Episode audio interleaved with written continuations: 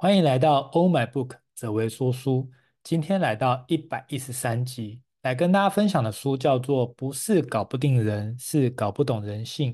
我想我们都活在关系里，有时候很多的关系会让我们很受伤。为什么？因为彼此无法了解彼此，不知道对方在想什么，就会导致我们在沟通的认知上。有很大的落差，而这个落差恰恰就是为什么会让我们觉得很心寒，让我们觉得感受不到温暖的原因。所以，如果我们能够学会人性，我想我们在关心里就可以有更好的一个加分哦。但是，人性这件事情，我们过去可能就会误以为，我们好像要选边站，要么就是觉得人是善良的，要么觉得人是邪恶的，好像就不能有一个中间值。事实上，人性本身它本来就有很多的因素，就会导致我们有不同的想法、不同的结果。所以书中他就有跟大家分享，怎么样能够搞懂人性，因此就可以让我们的整个呃生活变得更圆满。其中他有说，掌握人类行为的底层逻辑。其实你到哪都可以吃得开哦，所以我想懂人性这件事情变得很重要。不管是上班族还是创业家，甚至你是在家庭当中扮演的某一个很重要的角色，如果你懂人性，你就更知道怎么样可以沟通。这本书里面哦，有讲到，其实我们要学会管理别人的期待。当别人对我们的期待过高的时候，如果我们没办法去满足他的期待啊，他可能会从原本对你很期待。变成对你很失望。我想，如果是这样的话，有时候我们就会觉得特别的可惜，因为明明我没有给他这样的承诺，只是他觉得我好像这件事情会做得特别好。当没有满足的时候，他那个失落感就会变得很大。所以，我们要懂得去管理别人的期待，意思就是说，我们要明白，当别人对我们有些期待的时候，我们是不是能够有意识的让他。不要觉得我们好像都能够满足他，也不要让他一直无限上纲对我们的期待哦。我想这个我非常的有感觉。我在小时候的时候成绩呢，其实是算还可以哦。那我的父母就会觉得，我我可能未来在这个念书的话，应该考上前三志愿没有问题。所以他们对我的期待就觉得最最烂最烂，你应该考到第三志愿哦。那后来成绩出来哦，我其实没有考到前三志愿。他们就对我非常的失望哦，甚至啊、那时候他们对我说出了很多我觉得当时候我觉得蛮受伤的话哦。那我就觉得其实这就是所谓的没有管理他人的期待，导致后面的失落感会变得非常非常的大哦。所以以前当然不懂啊，以前都觉得就是事情很单纯，我就努力念书啊、努力做好就好了。但是呢，学会管理别人的期待。未来在出社会的时候，其实就变得很重要。不管是老板对你的期待，或是客户对你的期待哦，其实最好的是这样子，就是呃，让他们对你的期待不要太高，但是你超乎他们的期待的时候，他们就会对你非常的惊喜，甚至他们会觉得哇哦，就是你的表现非常的好。所以在书中就有讲到这个人性的底层逻辑哦。我们要学会管理别人的期待，否则就会让我们自己陷入到一种，就是明明我们很努力了，只不过因为没有满足他的期待，他就会觉得不满意哦，那还是蛮麻烦的。那很多时候人跟人之间的相处啊，你会发现你一定会遇过有些人，他们特别喜欢反驳别人哦。那书中有讲，通过反驳别人就可以减轻自己没那么好带来的压力。所以当我们未来遇到别人有这样的行为的时候，我们可以多一点的慈悲心，我们就可以理解他可能觉得自己没有那么的好，他可能对自己不是那么的满意，所以他通过反驳别人，其实他是为了让自己好过一点，让自己舒服一点。既然是这样的话，我们就要学会怎么样能够呃，在这个议题上哦，我们不用逞强，我们甚至可以示弱。当我们示弱的情况下，反而会让他觉得比较有安全感。就是让他觉得不会，好像相形之下自己就一直都很不好。所以事实上你会观察到很多成功的人士哦，他在跟你聊天的时候，其实他会刻意的让你觉得，呃，其实他也是一般人，然后也不会让你觉得很有压力哦。那你就会觉得你很喜欢跟他相处哦。所以我想这个就是我们在人与人之间相处的一个很重要的秘诀。呃，书中有说，其实越厉害的人越懂得示弱。其实这个示弱并不是。要说自己有多差劲，然后要很自卑哦，或者是真的故意要把自己讲得很糟。示弱的意思是说，我们勇于面对真实的自己。如果有些不擅长、不拿手、不确定，我们都可以明讲。而这个明讲呢，如果我们能够拿这个无关紧要的弱点，能够让对方知道哦，那其实对方就会对你的亲和力会变得更高。就如同如果有一个很厉害的企业家哦，他就是在呃吃东西、喝东西等等的，他不小心。可能啊、把筷子掉了，或者说可能不小心出了一些差错，你是不是会多少会觉得，哎，他其实也蛮亲民的哦，他其实也不会像是我们哦，就觉得说他好像就是高不可攀哦，永远都啊、呃、看不到他的弱点，他永远都好完美。所以其实，在自古呢，一些历史哦，就有很多人他们运用这个技巧，好、哦、像当时秦始皇呢，他啊、呃、派了王翦去边关打仗哦。那他底下这个将军非常的厉害哦，然后很懂得呃武术，也很懂得军事，然后也很得民心。所以当时他掌管了五十万大军的时候呢，秦始皇其实对他是非常的担心哦。为什么？因为他觉得他这么会管兵，他手下这么多兵哦，那这样子的话，他一旦造反了，秦始皇怎么办？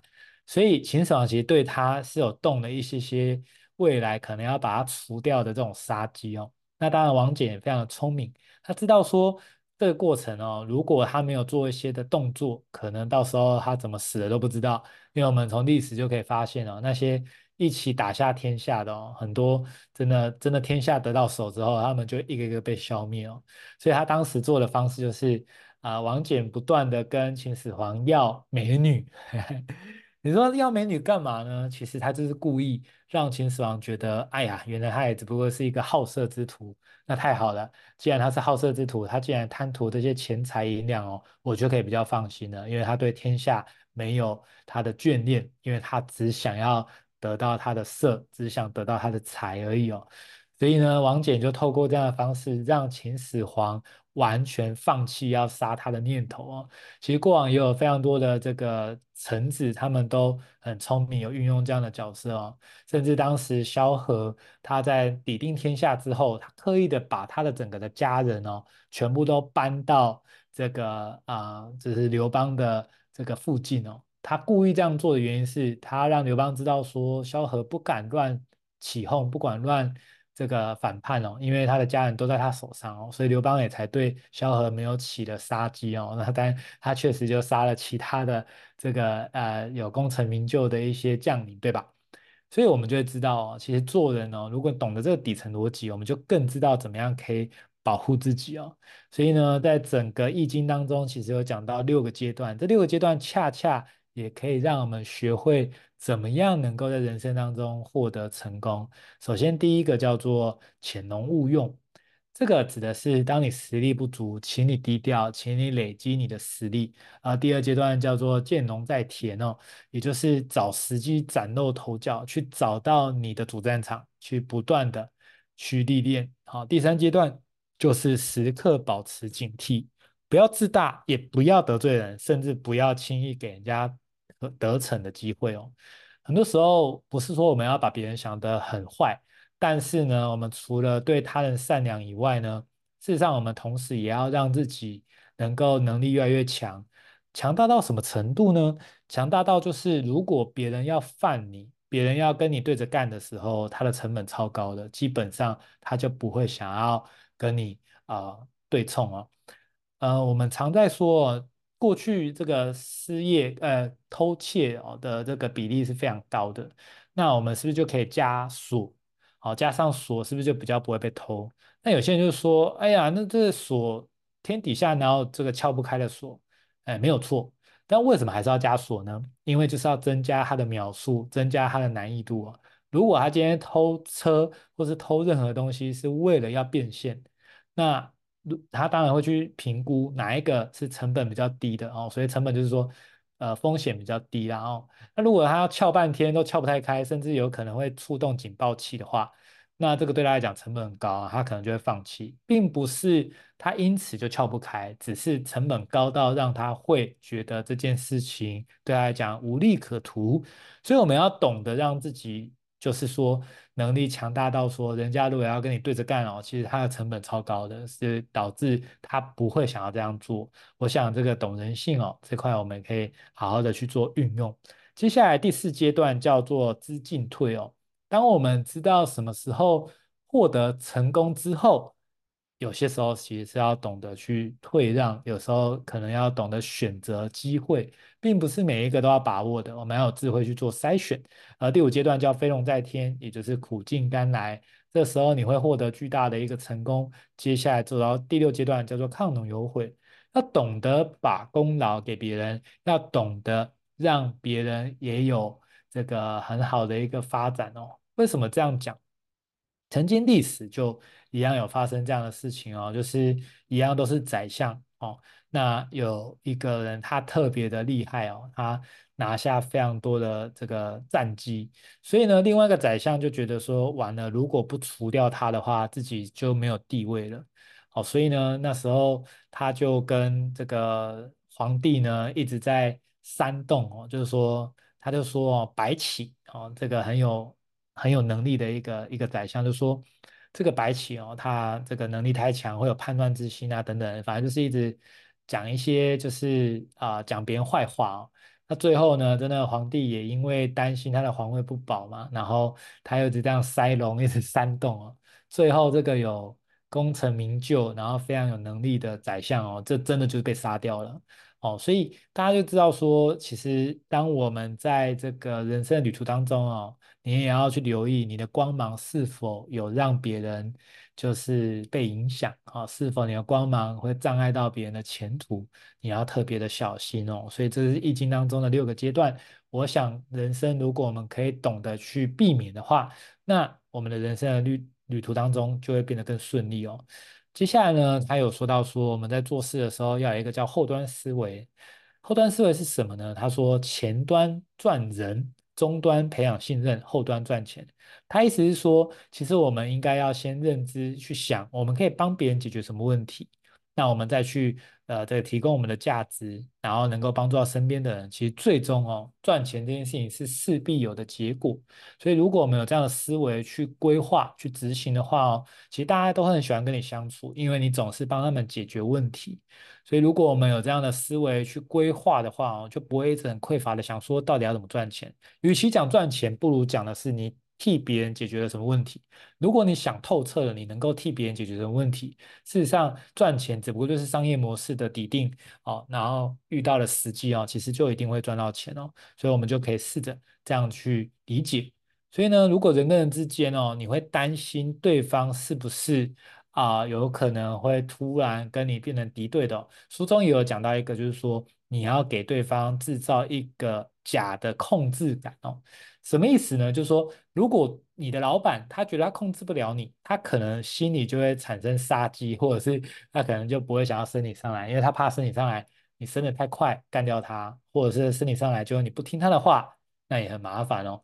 所以呢，你就要刻意的能够去释放一些讯息哦，甚至示弱，让他感觉他好像能控制你哦，那你就会比较安全，比较放心哦。那这个就说到人性的底层逻辑是不是很特别哦？那我们就可以去端详一下，是不是这个样子哦？我们在业界的时候也是一样，如果一个很有能力、特别有自己的想法哦，哦，有时候他的主管可能会提防着他，甚至永远不升他啊，那你就会觉得说啊，他只是因为不懂得拍马屁哦。其实原因就是因为他觉得他控制不了他，他升他就太可怕了嘛。因为如果底下的主管都不听他的，那他这样怎么带？带队怎么带整个部门哦？所以我想这个就是一个人性的底层逻辑。那么我们就要能够明白，如果今天在跟人家的相处当中，真的不小心哦，有一些利益的冲突哦，我们要学会制造干扰成本。什么叫干扰成本呢？第一个，他提醒的是我们不要在意自己的反驳成本。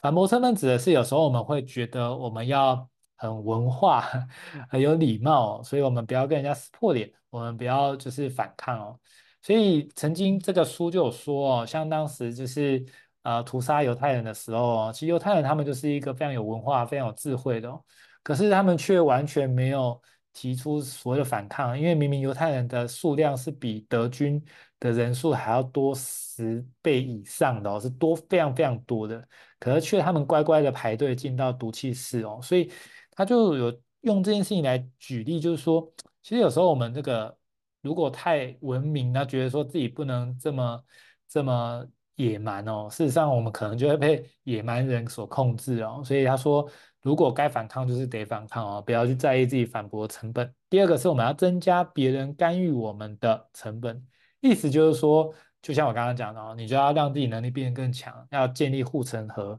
呃，我们没办法保证别人一定不会犯我们，一定不会来陷害我们。我们这个真的是没办法确定哦。但实际上你也不用确定，当你能力强大到一个程度哦，就算别人要来攻击你，他根本没有任何好处，甚至他攻击你的代价太大，太大的情况下，他其实就会放弃了。所以这就是在整个人性当中哦。我们其实可以相信人性本善哦，但是我们同时也懂得保护自己。我觉得这是可以同时并进的。那怎么样让你不容易被欺负呢？其实要有三个很重要的思维。第一个叫做藏好你的底牌哦，别这么容易让别人看透。如果你的底牌一下就被踩出来了哦，事实上很多人他们真的是会故意一直踩你的底线，那你就会觉得很痛苦哦。第二个叫不要过于相信身边的人，对他们有太高的道德期望。所谓的道德期望是这个样子，我们可以对自己有设定很高的标准，但是呢，我们对他人哦，就是只要你的护城河，只要你能力这件事情有持续的精进哦，事实上，如果假设有一天别人跟你有一些利益冲突的时候，你也比较不担心啊，因为你知道你有能力可以处理。好，接下来就是说，跟每个人在交往要画出一个界限，要有一个自己的原则。这个界限哦，其实我的感受是这样子，比较偏向是虚线，就是我们有界限，但是呢，同时我们又允许能量的流动，允许关系的建立哦，我觉得这样是比较好的哦。所以书中有一句话哦，说的特别的扎心哦，他说，能力强可以获得别人的尊重，那你一再忍让，在别人看来也只是廉价的示好 哈。所以看起来真的是这样，有时候我们觉得我们这个叫做修养，可是人家看只是觉得你懦弱，那这个就很麻烦哦。所以呢，如果我们能够提供安全感跟自我价值给别人，事实上我们就有机会做到一件事情，让别人不止不会当我们敌人，甚至他会喜欢我们。所谓的那个喜欢，就是说会想要跟我们为伍。可以怎么做呢？就是当一个人能够被我们提供安全感的时候，他也会觉得。跟我们相处是很自在的。另外一个叫做我们能够提供自我价值。什么叫自我价值呢？就是如果我能够看见他的思想，看见他的价值观，然后我可以跟他说我看见了什么，他就会觉得他那个比较看不到具象化的一个价值观被你从嘴巴说出来，他会认为他被你看见了。当他被你看见的时候，他就觉得你懂我。当他觉得你懂我的时候，事实上你们一定是成为盟友的。所以，如果我们可以运用这两个很重要的方法呢，其实你就可以让自己的关系其实是越来越好的。当我们能够懂得去运用外在的环境去展现自己的价值哦，你就能够知道说这个呃身边的朋友他们都是怎么样的人，自然而然呢，呃其他人在观察的时候，他也会觉得说，哦，你真的符合他的价值观哦。简单来说，就是如果我们跟他说：“哦，我自己很厉害，我自己怎么样的哦。”其实事实上这个都不太适合，因为我们都有这种经验嘛。当他一直吹说他自己很厉害的时候，我们就觉得这背后一定是有蹊跷哦。不，不管是他可能是要来卖我东西啊，或者是他可能想要对我做什么，不然他一直这样吹捧，到底要做什么呢？哈。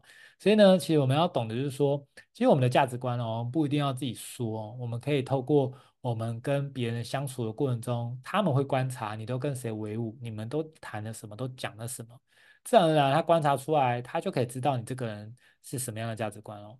那所以他就会自己对出答案，他自己就会发现说，哇哦，哎，比如说哲维这个价值观跟我真的很像哦，他就觉得嗯。那我想要跟这位能够有多交流的一个机会，所以我想就是这样的观念哦，我们就可以能够找到同频共振的好伙伴了。我想这是一件很棒的事情。而同时呢，如果我们懂得赞赏别人，也可以修复他的安全感。很多人没有安全感，是因为他从来没有被看见价值，甚至他长期都被家人嫌啊，所以他就是一直都很自我怀疑。如果你可以成为那个鼓舞别人、赞赏别人，而且你可以讲出为什么别人。的一些努力他是怎么做，你是怎么看见的哦？当你能够讲出别人的用心、别人努力的时候，他会觉得好感动哦。所以我想，你看这个过程中，比举例哦，如果今天呢，啊、呃，这个各位去听演讲哦，你听演讲，如果听了这个作家哦讲了一句非常棒的书，或者是非常棒的话，你是不是有机会可以整理成一个心得，然后 take 他们哦？那是不是就很有？感觉那个在演讲那个人一定很有 feel 哦，就如同哦，今天大家如果听我这一集的 podcast 啊，你真的很喜欢啊，你能不能也写出一个心得，然后也 take 个则为？那当我看到的时候，我去看，我是不是觉得天哪，好感动啊？因为我就觉得我的付出、我的努力被看见了，然后你就分享你的收获，我就觉得哇，我录这一集真的值得了。所以就像这样的感觉哦，我就会觉得哇，很开心，甚至未来有一些好消息的时候，我甚至可能会优先想要找你哦。所以这种就是一种赞赏别人可以修复这种所谓的安全感哦，也会让他看见自己的价值。而同时呢，其实在书中他有讲哦，很多时候其实他非常鼓励大家，真的要一直无限的提升能力哦，因为他说人的痛苦来自于对无能的愤怒。其实这句话我觉得一开始看了，我会觉得有点难以理解。但事实上，我后来整本书看完之后，我认真看就觉得，哎，好像真的是这样哎。我们通常很痛苦，都是因为我们没有能力可以处理、可以解决嘛，所以我们就会觉得，哦，好好好痛苦哦。那这种痛苦就没办法去能够短期解决嘛，因为那个能力也没办法短期长出来哦。所以平常就要有一个习惯，一直在长自己的能力，我觉得非常非常的重要。其实这本书里面还要讲到非常多人性的一些底层逻辑，我想这个蛮适合大家能够啊买来看一看的。我想如果我们懂得人性，并不是说我们要用这些的伎俩去对付别人哦。但事实上，如果我们能够了解人性哦，我们比较能够知道可以怎么保护自己，甚至我们也知道怎么样能够与他人合作，怎么样能够让别人舒服。我想这本书哦，真的蛮值得大家可以啊、呃、来买来看一看，因为如果我们懂人性，我想我们的关系就会变得非常的不一样。而关系圆满的话哦，其实我想人生就会变得更幸福。因为各位有没有发现，基本上我们人生九十九趴的烦恼都跟关系有关哦，不管是你的爸妈、你的家庭、你的小孩、你的公公呃，可能是上司哦，可能是老公，可能是老婆，就总之呢，就是。大概我们的烦恼很多时候都跟这个呃人际关系有关哦。你说不对啊？你说有些人会说没有没有，是跟钱有关哦。可是问题是，你有发现说，就是你一直拼命赚钱，其实还是跟别人怎么看你也有关哦。就是呃我我常说啊，很多的东西其实都是心理需求啊。你说买房子一定真的这么需要吗？没买房子都活不下去吗？其实也不是嘛。你就觉得没有自己的房子就没有安全感，哎，心理需求，否则。买车买任何东西都是一样啊，其实很多时候都是心理需求，并不是实际上在台湾这么方便的地方，高铁不行吗？计程车不行吗？其实都可以。所以基本上很多时候我们乍看好像是刚需哦，事实上那刚需你认真研究到最后，其实很多时候都跟心理需求有关，而心理需求都跟这个关系有关哦。事实上你看哦，如果这个全宇宙现在只有你活着哈，已经没有其他人类活着了。你觉得还有很很重要需要买房子，还很重要需要有一自己的车，然后还很要要要买很厉害的车吗？就基本上你只需要能够活得下来，有东西吃哦，那就很感恩了。所以各位你就可以发觉哦，如果我们能够用这样去剖析人性的话，你会发现事情变得单纯很多哦。那就期待我们一起懂人性的同时。我们可以发挥善良的一面，可以帮助到彼此。愿世界因有我们而变得更好。期待下一集跟大家相见，大家拜拜。